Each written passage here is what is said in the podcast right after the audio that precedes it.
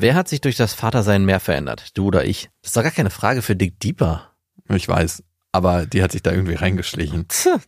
Ich würde sagen, bei dir ist die Veränderung äußerlich nicht so erkennbar, weil du ja introvertierter bist. Und wir haben uns im gleichen Maße verändert. Aber wenn ich eine Tendenz abgeben müsste, habe ich mich mehr verändert. Ich bin in vielen Punkten ruhiger geworden. Ich bin nicht mehr so karrierefixiert. Aha. Ja, ich weiß, schlechte Nachrichten. Allerdings.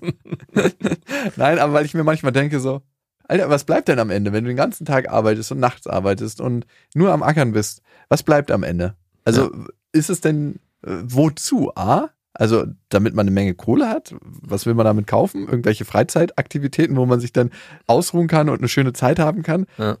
Und mir fällt es auf, wie Lilla die Welt erlebt, wenn sie zum Beispiel die Treppe runtergeht. Ne? Manchmal denke ich mir so, Alter Schwede, kann das nicht schneller gehen? Wir wollen zum Spielplatz.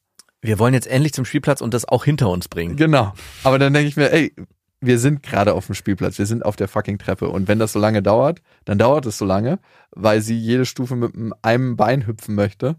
Und genau das ist irgendwie der Blick aufs Leben, wenn du in dem Moment eigentlich die Situation erkennst und, und sagst so, ja, cool. Den Moment genießen. Ja, ich kann das Wort nicht hören. Ich hasse das Wort. Ich auch. Der Weg ist das Ziel. Boah. Fick dich. Ja, würde ich auch unterschreiben, dass du dich mehr verändert hast. Vor allem auch ja, wie du deinen Alltag gestalten musst. Vorher warst, musst. naja, vorher warst du ja frei und konntest machen, was du wolltest. Und dadurch, dass ihr ja nicht zusammen seid, also du und deine Ex-Freundin, sondern ja euch schon sehr früh getrennt habt, konntest du dieses Leben ja eigentlich in der Theorie weiterführen.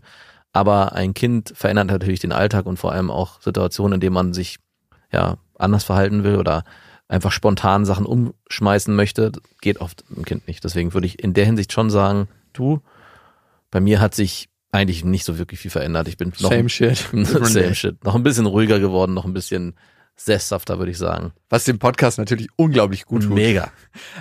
Naja, du sagst, ich muss, ne? Aber ich sehe das gar nicht so, dass ich muss. Für mich ist das eine Entscheidung. Ne? Ich hätte auch sagen können, okay, jetzt haben wir ein Kind, ähm, bring mir das mal alle zwei Wochen an einem Sonntag vorbei. Mhm. Oder da, gar nicht. Oder gar nicht. Ich kenne auch Leute, die haben ein Kind mit einer Frau und die sagen, nee, das ist mir nichts, ich will das gar nicht sehen. Also, ich bin nicht mit dem befreundet, aber ich kenn's. Dein Kind ist für mich nur Ballast. Aber ist doch auch dein Kind. Ich habe da nur meine Gene abgegeben. Aber es ist ja eine freiwillige Entscheidung von mir. Eine Entscheidung zu sagen, welcher Vater möchte ich sein und und das sehe ich nicht als Zwang, sondern nee, eher. aber du musstest dich verändern, um diesen Weg jetzt zu gehen, für den du dich entschieden hast. Auf jeden Fall. Und das alte Leben ist gestorben und das neue ist da. Und ich fühle tatsächlich ein Doppelleben. ja, das kann ich unterschreiben. Was machst du dieses Wochenende? Ja, da passe ich auf Lilla auf. Mhm.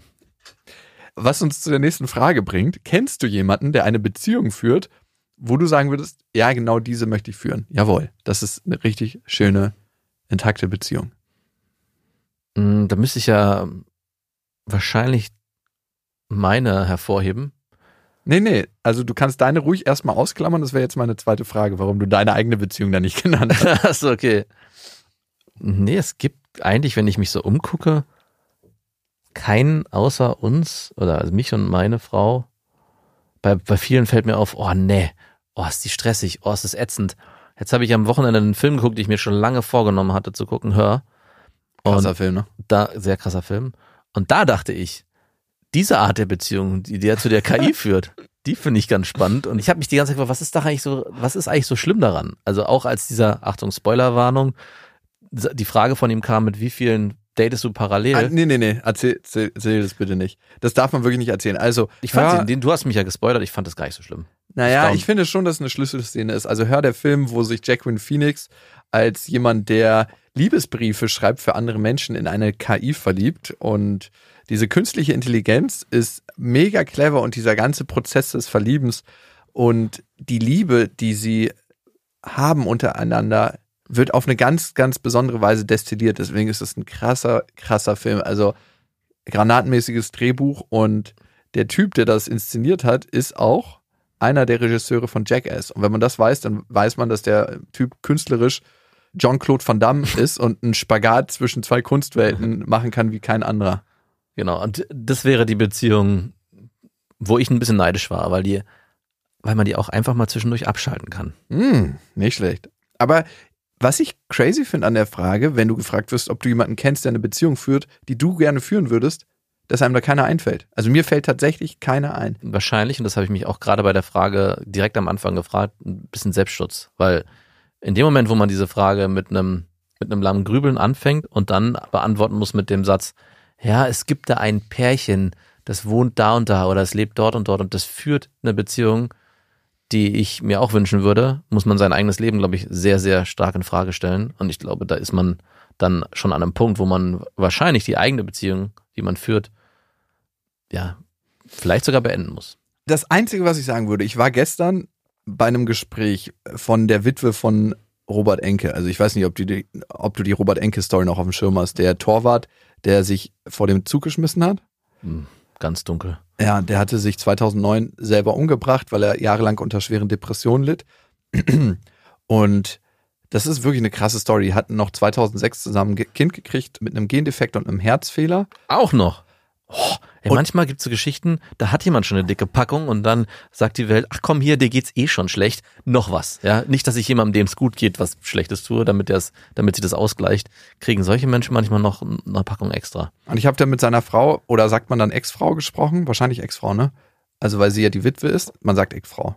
Ja, oder Witwe sagt man wahrscheinlich sogar. Und sie hat mir so erzählt, wie sie sich kennengelernt haben und die Story fand ich total cool, die hat mich irgendwie berührt. Sie meinte, sie waren beide auf der Sporthochschule in Jena. Ne? Enke war natürlich beim Fußball, sie war Zehnkämpferin und sie ist aus Nürnberg, sie ist Fränkin, immer nach Hause gefahren. Mhm. Dann. Und sie kam eines Tages nach Hause spät und dann stand so ein Typ am Bahnhof. Und der kam zu ihr und meinte, ich habe auf dich gewartet. Was? Und ich so, ah, okay, krass. Und ich bin heute schon das dritte Mal hier, weil er nicht wusste, mit welchem Zug sie zurückkommt. Ne? Es Ach, kamen drei Züge aus Nürnberg und er ist einfach dreimal hingegangen und hat dann den letzten Zug abgepasst. Und ich dachte mir, wie geil und wie krass musst du eine Sache wollen, wenn du den ganzen Tag damit verbringst, an einem Bahnhof zu warten, nur um den Moment abzupassen, einer Frau Hallo zu sagen, die du gut findest. Wie hat er die denn vorher gefunden und wusste, dass sie diesen Er hat Zug die mal gesehen, weil die auf dem gleichen Sportinternat waren. Die kannten sich so ein bisschen vom ah, Sehen. Okay, also er wusste, welchen Zug sie immer nimmt. Er wusste, dass sie in Ungefähr. Nürnberg ist und wann okay. sie am Sonntag zurückkommt. Verstehe. Und sie haben halt dieses krasse Leben geführt mit diesen Hochs und Tiefs und ich fand es auch sehr interessant, wie sie von ihm gesprochen hat. Also manchmal hast du es ja, wenn Menschen in den Medien sind und öfter in den Medien sprechen, dass sie so einen Filter angeschaltet haben. Mhm. Dass du merkst, also ich spüre das auf jeden Fall, dass sie immer gewahr sind, was mit ihren Informationen passieren könnte. Ja. Ne? Dass sie immer so ein bisschen als, ob sie nicht wirklich mit Freunden reden oder dass sie wissen, sie sind jetzt gerade offiziell und das hatte sie gar nicht die ist super authentisch gewesen und hat einfach so rausgehauen. Und das war eine Frau, wo ich dachte so, die muss eine coole Beziehung mit ihrem Mann gelebt haben. Also wirklich krass. Und also das heißt, du als jemand, der keine Beziehung führt, ist neidisch auf jemanden, bei dem die Beziehung aufgrund eines Selbstmords zu Bruch gegangen ist. Ich sehr bezeichnend für dich, was du für ein Beziehungsmensch bist und was du für einen Blick auf Beziehungen hast. Ich fand die Beziehung, die die beiden geführt haben, so wie es mir berichtet wurde, trotzdem sehr, sehr unterstützend und, und krass irgendwie. Da dachte ich mir, äh, so habe ich, glaube ich, einen Menschen noch nie geliebt. Wie die beiden miteinander waren und umgegangen sind. Mhm. Ich meine, das hat ihnen nicht aus seinen Depressionen geholfen. Und manche denken ja, Depression, da musst du dich einfach nur ein bisschen anschauen. Reiß dich mal zusammen und mach die Jalousien wieder hoch. Ne? Genau, ne? geh mal ein bisschen raus, geh mal ein bisschen spazieren, dann geht's dir auch gleich besser. Es ist ein krasses Vorurteil. Du sagst ja auch nicht zu jemandem, der ein gebrochenes Bein hat, ja, belaste das mal ein bisschen, dann wird schon wieder besser. Du kannst jetzt eigentlich anfangen zu laufen. Stütz dich halt nicht genau ab auf diesem gebrochenen Bein. Am Ende ist es eine Krankheit. Und am Ende hatte er eine Krankheit und sie hat ihn da so gut es ging durchgeleitet. Und davor hatte ich total viel Respekt. Und dann noch dieses gemeinsame Sterben des Kindes zu überstehen, ey, das berührt mich so an einer komischen Stelle. Er hat beim HSV gespielt und ist dann mit seiner Tochter auf den Platz gegangen und hat sie so auf die Wange geküsst, ne? Mhm. Und das war nur eine Momentaufnahme. Und zu wissen, Zwei Jahre später ist die Tochter tot und drei Jahre später er. Ist äh, irgendwie dachte ich mir, ey, und wie fucking zerrissen der wurde, auch teilweise in den Medien. Also es gibt ja einen journalistischen Kodex, ob wir uns manchmal darüber bewusst sind, was Worte mit anderen Menschen machen. Ja. Ne? ich kann mir da an die eigene Nase fassen. Ich hatte ja immer wieder Uli Hoeneß auf dem Kicker mit seiner Wurstfabrik, dass er aussieht wie der klassische Wurstesser. Ne? Ja gut, aber er sieht auch wirklich so aus. Ja, aber klar. Und dann könntest du sagen, hey, wenn Robert Enke mal ein verkacktes Spiel hatte oder irgendein anderer Fußballer, ey, dann spielt, mach halt keinen Leistungssport, ne? Aber was das für ein knüppelhartes Ding ist, so in der Öffentlichkeit zu stehen und quasi der Punching Ball für die frustrierten Gefühle der Öffentlichkeit zu sein. Ich meine, ich habe selber erfahren, ne? Ich habe eine Folge veröffentlicht bei Jakobsweg, wo ich schon wusste, das wird ein richtiger Peitschenhieb. und zu sehen, was manche Menschen mir da geschrieben haben, da dachte ich mir so, wow, bin das jetzt alles ich? Oder bin ich einfach nur eine Projektionsfläche deiner Erlebnisse und trigger dich gerade? Wer weiß. Eine Mischung aus. Okay, nächste Frage. Was ist für dich clever? Hm. Clever ist für mich, wenn jemand mit seinen Fähigkeiten das Maximum aus sich herausholt. Und sich vielleicht auch bewusst ist darüber, dass er nicht der intelligenteste ist oder vielleicht auch nicht der Beste in dem, was er macht oder in dem Bereich, den er sich ausgesucht hat, aber trotzdem auf dem Weg sehr erfolgreich ist. Mhm. Ja, ist für mich auch eine sehr ähnliche Definition.